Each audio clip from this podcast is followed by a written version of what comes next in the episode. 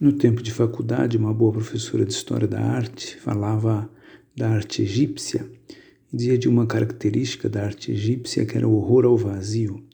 Nas pinturas, assim, nos, nas paredes, em geral, tende a ser uma arte carregada, assim, onde não há quase nenhum espaço. Então, entre as figuras, há hieroglifos e há outras pequenas figuras, de tal forma que o resultado é que a coisa fica bem carregada.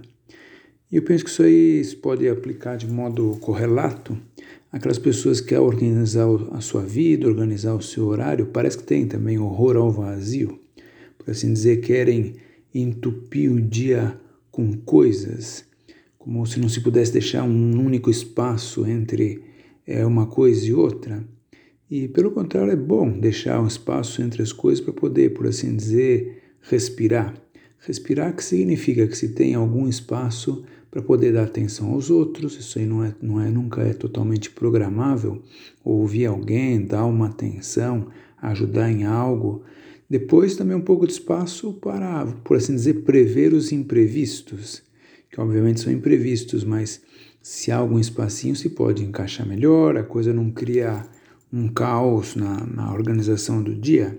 Depois também porque sempre há atraso, sempre há demoras, a gente não consegue nunca prever a coisa com uma um, milimetricamente ou, ou, ou em cada segundo. Ora, isso ajuda a evitar a aflição.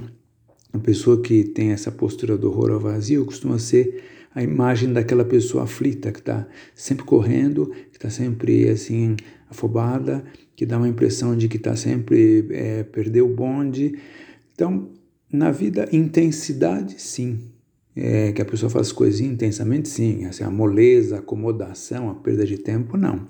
Intensidade, sim, mas tensão, não. Não é preciso que seja assim.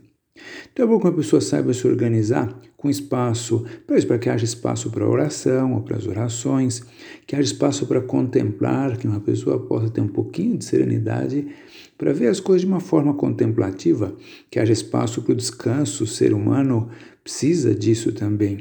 No fundo é olhar o tempo assim, não como uma espécie assim de o meu tesourinho, o que eu tenho que render ou realizar, mas que o tempo é para Deus. Claro que supõe realizar as tarefas próprias, sem dúvida, mas sem esquecer de que o tempo nos é dado por Deus e é para Deus.